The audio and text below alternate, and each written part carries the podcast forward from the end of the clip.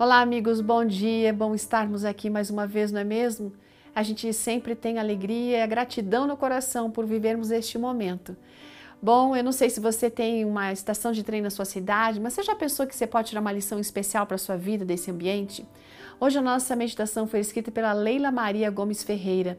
Ela é esposa de pastor, tem dois filhos, é estudante de psicologia. Bom, ela vem contando que tudo começou quando ela encontrou uma amiga e outras duas colegas lá no centro de São Paulo e elas pediram que as acompanhasse até um bairro. E a nossa amiga deveria assim guiá-las, já que elas não conheciam o caminho. Na ida, gente, tudo correu bem, mas na volta elas podiam ver as pessoas se empurrando para conseguirem um espaço no trem. Naquele momento, as duas amigas conseguiram entrar no vagão, mas não a nossa colega Leila, ela ficou para trás. A Leila se perguntou se elas se lembrariam o nome da estação em que deveriam descer. Aí ela começou a imaginar como é que ela poderia reencontrar suas amigas no meio de tanta gente. Quando o trem em que elas estava, pa, estavam parou ali na estação da luz, as amigas estavam lá aguardando pela Leila na porta em que ela desceu. Ela olhou aquela multidão que estava ao redor e concluiu que jamais elas poderiam ter se encontrado se não fosse a providência de Deus.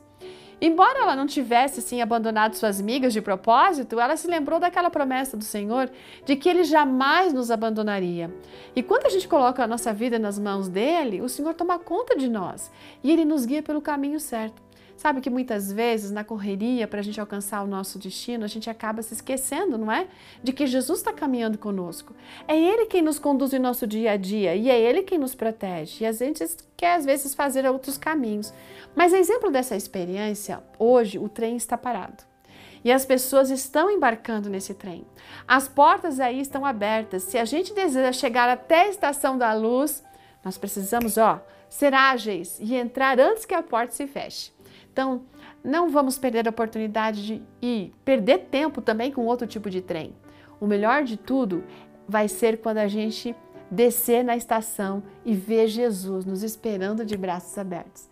Olha, Deus tem preparado coisas maravilhosas para cada um de nós.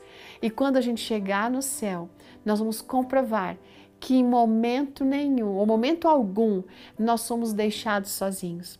Nessa nova terra, nós vamos reencontrar nosso Pai amoroso e daí, você quer desfrutar dessa alegria, essa paz de vir para sempre com Deus, de viver essa estrada, essa viagem, aliás, e chegar nessa estação maravilhosa?